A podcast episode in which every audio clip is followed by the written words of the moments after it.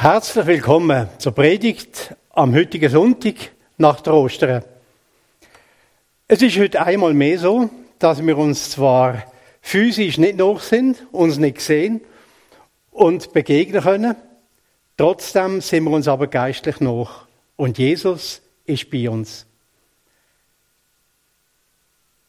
Er ist es, wo uns auch über Distanz miteinander verbindet. Mit dieser geistlichen Realität werden wir heute neu rechnen und wir werden uns auch in der Predigt damit befassen. Ich stelle mich kurz vor, mein Name ist Paul Herren, ich gehöre seit 2001 zur Neulandkille und während acht Jahren bin ich dort Pastor gewesen. Und mit mir ist der Andi Meder, mein Schwiegersohn, der die Predigt aufnimmt und ins Netz stellen wird. Zunächst noch zum jetzt folgenden Ablauf. Am Schluss der Predigt werden wir uns Zeit nehmen, um das Obermahl in einer ganz schlichten Weise miteinander zu feiern. In diesem Teil wird dann ein Lied eingeblendet werden, wo Yvonne Mader für uns interpretiert hat. Es war Anfangs März, als ich vernommen habe, dass ich meine heutige Predigt nicht vor versammelter Gemeinde in unserem Gemeindezentrum halten wird, sondern dass sie nur online zur Verfügung stehen wird. Aufgrund von dieser neuen Situation ist mir gleich der Gedanke gekommen, dass ich im Social Distancing, wo wir inzwischen schon reichlich satt haben, etwas Positives möchte entgegensetzen. Nämlich der Spiritual Approach. Die geistliche Nähe. Und so wenn wir uns angesichts der heutigen, der heute geforderten physischen Distanz mit der Realität der geistlichen Nähe befassen. Nähe zu Gott und durch ihn Nähe zueinander. Kraftvolle, stärkende, ermutigende Nähe. Die geistliche Nähe ist unabhängig von der räumlichen Nähe oder Distanz. Der Gedanke daran hat sich mir sofort mit einem Bibeltext verbunden. Der Text steht am Anfang vom 12. Kapitel im Hebräerbrief. Und die beiden Vers dort hängen unmittelbar zusammen mit dem, was im 11. Kapitel vorangeht. So fasse ich zuerst den Inhalt vom vorangehenden 11. Kapitel kurz zusammen. Das ist ein sehr bedeutendes Kapitel im ersten Vers formuliert der Schreiber vom Hebräerbrief eine eindrückliche, prägnante Definition von dem, was christlicher Glaube beinhaltet. Und die lautet so, was ist also der Glaube? Er ist die Grundlage unserer Hoffnung, ein Überführtsein von Wirklichkeiten, die man nicht sieht. Auf die Definition gehe ich jetzt nicht ein. Das geht vielleicht einmal eine Predigt für sich. Sie hat mich aber wieder ganz neu packt. Und dann folgt in Hebräer 11 durch über 38 weitere Vers eine lange Aufzählung von Menschen, wo in der Zeit vom Alten Testament als Vorbilder vom Glauben gelebt haben. Das fängt an mit dem Abel, dem Sohn von Adam und Eva, führt dann weiter über den Abraham und Josef hin zur Hure Rahab und der Richterin Deborah und dem Gideon und noch einige mehr, bis schließlich zu einer summarischen Kennzeichnung von Menschen, vom Glauben, die in früheren Zeiten mit Gott unterwegs sind. Wie in einer eindrücklichen Parade gehen all die Menschen beim Lesen von dem Kapitel an uns vorbei. Und dann folgt im ersten Vers vom zwölften Kapitel ein Sprung in die damalige Gegenwart. Und da steht ein erstaunlicher Satz. Wir sind also von einer ganzen Wolke von Zeugen umgeben. Mit diesem Wort holt der Schreiber von dem Brief die ganze Geschichte vom Glauben und von diesen damit verbundenen Menschen aus der Vergangenheit ihnen in die Gegenwart von diesen Menschen, die er sich hier mit diesem Wort an sie gerichtet hat. Und er sagt, während wir heute als Menschen vom Glauben unterwegs sind und dabei auch unseren Glaubenskampf kämpfen, sind wir geistlich verbunden mit diesen Menschen, die dort im Glauben uns vorangegangen sind. Und der Gedanke druckt er dann mit einem speziellen Wort aus. Wir sind also von einer ganzen Wolke von Zeugen umgeben. Nun wissen wir nicht, mit welcher Vorstellung der Autor die Wort dort mal verbunden hat. Damit ist natürlich auch ein bisschen Interpretationsspielraum gegeben. Im nächsten Satz redet er dann davon, dass wir als Glaubende heute wie Wettläufer in einem sportlichen Wettkampf unterwegs sind. Und es gibt Ausleger, die deuten das Bild so, dass es in dem Leichtathletikstadion, wo der Schreiber offensichtlich vor Augen hat, natürlich auch eine Tribüne gibt und dass die Glaubenszüge, wo uns vorangegangen sind, quasi auf der Tribüne präsent sind, um uns anzuführen und um uns Mut zu machen im Wettkampf von Glauben. Das klingt natürlich sehr spekulativ, aber ich denke auch, dass über die bloße Erinnerung an die vergangenen Glaubenszüge raus irgendeine geistliche Verbindung besteht, die wir nicht näher definieren können. Natürlich kann man auch sagen, es geht hier nur darum, dass wir uns an die Glaubensvorbilder erinnern und uns dadurch ermutigen lassen. Aber sogar wenn ich als nüchterner Schweizer die Formulierung und der Textschluss auf mich wirken den ich hier vorfinde, legt sich mir eine Ahnung von einer geistlichen Dimension noch, die ich nicht erklären und nicht ergründen kann. Und das ist auch nicht nötig. Wer immer das sein mag, wenn wir uns das Leben von diesen Glaubensmenschen aus der Zeit vom Alten Testament anschauen, wie sie gehandelt haben, wie sie mit Gott gerungen haben, wie sie zweifelt haben und wie Gott an ihnen gehandelt hat und durch sie gewirkt hat, denn wenn wir, das unter dem, wenn wir uns unter dem Wirken vom Heiligen Geist aussetzen, dann liegt da drin ein Sagen und eine Kraft. Und nun hören genau weiter zu. Das Wichtigste kommt nämlich noch. Es steht im zweiten Vers von Hebräer 12. Und der erste Vers, da lese ich gerade nochmal mit. Wir sind also von einer ganzen Wolke von Zeugen umgeben. Deshalb wollen wir den Wettkampf bis zum Ende durchhalten und jede Last ablegen, besonders die Sünde, die uns so leicht umschlingt. Und dabei wollen wir auf Jesus schauen. Er hat gezeigt, wie der Glaubenslauf beginnt und wie er zum Ziel führt. Weil er wusste, welche Freude auf ihn wartete, hat er das Kreuz und die Schande dieses Todes auf sich genommen. Nun sitzt er auf dem Ehrenplatz zu Gottes rechter Seite. Das ist der allerwichtigste Fokus, wo wir jetzt haben. Der Aufblick auf Jesus, der uns der Weg bis zum Ziel vorangegangen ist. Die erste Kernaussage vom zweiten Vers hier in Hebräer 12 hat der Martin Luther in seiner Bibelübersetzung sehr prägnant wiedergegeben. Lasst uns aufsehen auf Jesus, den Anfänger und Vollender des Glaubens.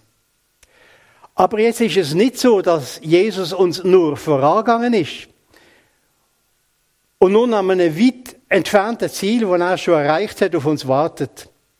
So irgendwie weit weg von uns. Nein, Natürlich ist er schon am Ziel und gleichzeitig ist er uns aber auch noch. So hat er seinen Jüngern gesagt, mal, und es gilt auch uns heute als der heutige Nachfolger Jesu. Gemäß dem Bericht von Matthäus sind das die letzten Worte, wo Jesus an seine Jünger gerichtet hat. Und seid gewiss, seid gewiss, ich bin bei euch alle Tage bis an das Ende dieser Weltzeit. Ich bin bei euch. Ich bin mit euch. Da haben wir sie wieder, die geistliche Nähe. Er, der verstandene Herr, ist uns noch. Und durch ihn sind wir weil wir gemäß dem Neuen Testament Glieder an seinem Lieb sind als Christen, geistlich miteinander verbunden. Und wir sind damit geistlich noch. Das ist eine ganz große Realität. Gemeinsam schauen wir oft zu ihm, zu Jesus. Mit jedem von uns hat er etwas ganz Wunderbares angefangen. Und das Werk, das er mit uns angefangen hat, das wird er auch weiterführen und bis zum Ziel bringen. Er ist der Anfänger und der Vollender vom Glauben. Soweit einige Gedanken zu den beiden ersten Vers von Hebräer 12. Nun ist in dem Text natürlich noch einiges mehr enthalten, auf das ich heute jetzt nicht wird eingehen. Ich will aber etwas von dem, was uns hier in Hebräer 11 und 12 am Anfang vom 12. Kapitel entgegenkommt, noch ein bisschen näher in unser Leben jetzt bringen und in unsere Situation. Und dabei geht es um zwei Sachen. Als erstes möchte ich noch etwas festhalten zu der Tatsache, dass Jesus uns noch ist und dass wir durch, dass wir durch ihn miteinander verbunden sind und somit auch uns gegenseitig noch sind. Dabei geht es mir um etwas ganz Einfaches. Ich finde es etwas Schönes, wenn wir die Nähe zueinander auch gerade dann sehr real nehmen können, wenn wir füreinander beten, wenn wir uns gegenseitig vor Gott bringen und füreinander einstehen und einander segnen. Ich tritt oft auch im Gebet für andere bewusst an die Seite von einem Menschen, den ich vor Augen habe. Und ich weiß, ich bin dem jetzt geistlich noch. Und wenn ich ihn vor Gott bringe, dann rede ich den Menschen auch persönlich mit Namen an und ich sage ihn, ja, ich sage, ich segne dir im Namen von Jesus Christus. Die Blick soll jetzt auf Jesus Christus sein, der Anfänger und Vollender vom Glauben. Und es spricht der Mensch persönlich und namentlich auch Sachen zu, von denen ich denke, dass er sie jetzt besonders brauchen kann. Ich stelle die Person zum Beispiel unter Gottes Schutz oder er bittet Weisheit für sie, Mut, Freude oder Gelassenheit im Vertrauen auf Gott oder was immer konkret dran ist. Du wirst das in deiner eigenen Art tun und deine Fürbitte gestalten. Auch ein Telefongespräch, in dem wir füreinander da sind, findet in Gottes Gegenwart statt und wir können uns dabei auch ganz bewusst in Gottes Gegenwart stellen. Und gerade jetzt in dieser Zeit, wo wir uns sonst physisch kaum oder wenig treffen können, ist die Möglichkeit, miteinander zu telefonieren, eine tolle Möglichkeit von Kontakt. Und es ist auch eine ganz gute Möglichkeit, am Telefon miteinander zu beten, so ein Gespräch auch vielleicht mit einem Gebet abzuschließen oder auch mit einem gemeinsamen Gebet oder auch verführten andere zu beten oder was immer das ist. Wie immer das auch für dich selber aussieht, ich möchte dich einfach dazu ermutigen und inspirieren. Leb du auch deine geistliche Nähe zu deinem Bruder, zu deiner Schwester im Glauben. Leb die Nähe, die geistliche Verbundenheit die uns durch Jesus Christus geschenkt ist und freue dich einfach dran. Und dann noch ein zweites. Im ersten und zweiten Vers von Hebräer 12 kommt es uns ganz stark auch entgegen, dass es bei der Nachfolge von Jesus Christus immer wieder auch um einen Kampf vom Glauben geht und darin und darum, dass wir darin bestehen. Unser Glaube ist angefochten, der Feind stellt sich uns in verschiedener Art entgegen. In der damaligen Zeit ist auch die Christenverfolgung vom Staat her eine Realität gewesen. Und wenn wir die letzten Vers vom vorangehenden Kapitel lesen, von Hebräer 11, dann wird dort sehr deutlich von Glaubenszügen geredet, wo sich in Verfolgungssituationen haben müssen bewähren. Wir leben heute diesbezüglich, was unser Land und die uns umgebenden Länder betrifft, in einer friedlichen Zeit. In den letzten Wochen ist uns aber wie neu bewusst worden, wie schnell sich auch Verhältnisse ändern können. Und wenn man, und dabei, ja, hat man auch können spüren, wie die endzeitlichen Perspektiven, die uns in der Bibel oft gezeigt werden, doch sehr realistisch sind. Dabei geht es jetzt sicher nicht um irgendwelche Panik machen, aber es geht um die Bereitschaft. Es geht um die Wachsamkeit, wo uns Jesus in seinen Wort in verschiedener Art und Weise und auch in Gleichnis nachgelegt hat. Das ist sicher etwas, was neu zu beherzigen gilt. Und die Zeit, durch die wir gehen, die sensibilisiert uns dafür. Und das ist gut. Und dann gibt es auch Menschen unter uns, die gehen für sich persönlich gerade durch eine Zeit vom Kampf und von der Anfechtung. Da wollen wir füreinander da sein. Und wenn das für dich gegenwärtig gerade der Fall ist, dann möchte ich dir die Lektüre von Hebräer 11 und 12 ganz besonders empfehlen. Der Schlusspunkt setzt sich da damit, dass ich nochmal zurückgriff auf den ersten Satz von Hebräer 11, wo wir eingestiegen sind. Der erste Teil von der Definition von Glaube. Was ist also der Glaube? Er ist die Grundlage unserer Hoffnung. Gerade in dieser Zeit, dadurch, die wir gehen, ist mir das Stichwort Hoffnung neu wichtig. Und ich möchte es festhalten, auch im Hinblick aufs Obermol, wo wir jetzt feiern werden, das wird im Neuen Testament auch kennzeichnet, als ein Mal von der Hoffnung. Dazu liegt Ostern hinter uns.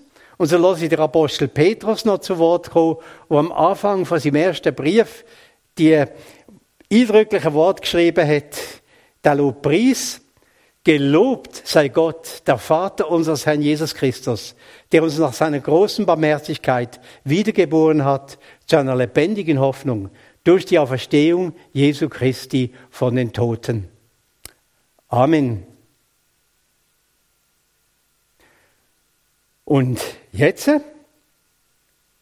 dürfen wir noch ganz besonders in Gottes Nähe treten, indem wir das Obermal miteinander feiern und dort drin unserem Herr und Erlöser und Jesus, haben wir Verstandene, nachsehen und einfach ihn feiern und uns mit ihm verbinden und uns damit auch untereinander verbinden in seiner Liebe, in seiner Gnade.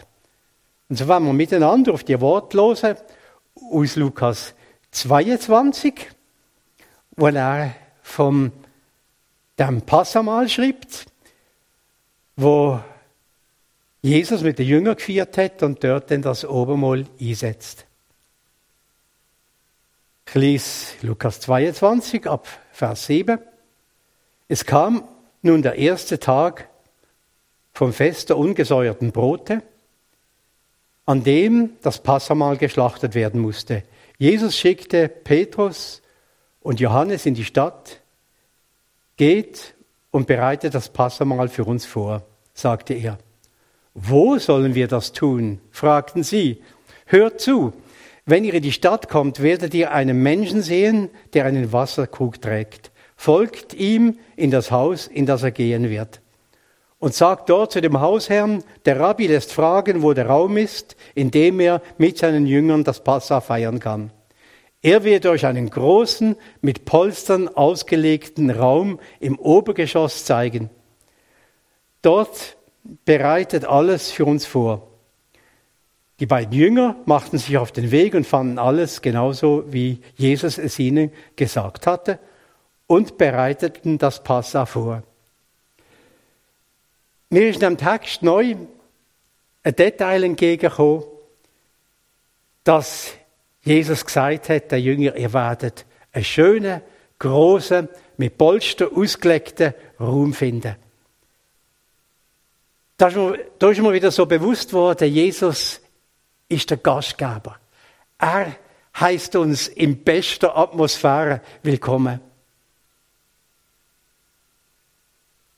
Und ja, das soll auch einfach das Willkommensein bei Jesus kennzeichnen wo wir hier auch jetzt im Obermol auch neu uns dürfen bewusst werden und das feiern. Und immer wieder, wenn du in die Alltag auch dich Jesus öffnest, heißt er dich so willkommen, um dich zu erquicken, um dich zu beschenken. Und ich lese jetzt weiter. Als es dann so weit war, legte sich Jesus mit den Aposteln zu Tisch und sagte, ich habe mich sehr danach gesehnt, dieses Passamal mit euch zu genießen, bevor ich leiden muss. Denn ich sage euch, ich werde dieses Fest nicht mehr feiern, bis es im Reich Gottes seine volle Erfüllung findet. Dann nahm er einen Kelch, sprach das Dankgebet und sagte, nehmt ihn und trinkt alle daraus. Denn ich sage euch, bis zu dem Tag, an dem Gott seine Herrschaft aufrichtet, werde ich vom Saft der Reben nichts mehr trinken. Dann nahm Jesus ein Brot, dankte dafür, brach es in Stücke und gab es seinen Jüngern mit den Worten, das ist mein Leib, der für euch hingegeben wird. Nehmt und esst. Tut es zur Erinnerung an mich. Nachdem sie gegessen hatten, nahm Jesus in gleicher Weise den Kelch und gab ihnen den Jüngern, dieser Kelch steht für den neuen Bund, sagte er, der in meinem Blut besiegelt wird, das ich für euch vergießen werde. Ja, Jesus hat sich ganz für uns hingegeben. Das ist ein Moment, wo wir das ganz neu annehmen und alles, was das Heil in ihm beinhaltet. Es ist ein Moment, wo wir uns auch selber einfach Jesus auch neu hingeben und ihn anbeten. Und dazu wird jetzt ein Lied dienen. Ein Lied von der Anbetung, von der Hingabe, vom Staunen. Und ein Lied, das die Nähe zu Jesus Christus ausdrückt. Nach dem Lied wird ein Moment von der Stille folgen, wo wir dann einfach auch die Obermolsgaben können zu uns nehmen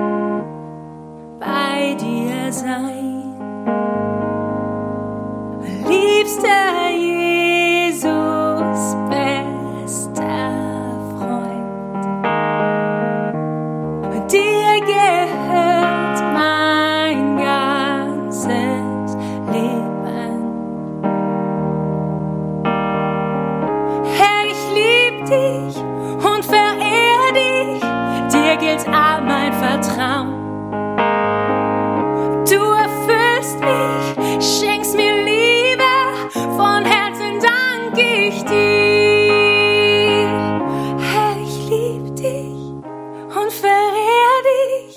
Dir gilt all mein Vertrauen. Du erfüllst mich, schenkst mir Liebe, von Herzen dank ich dir.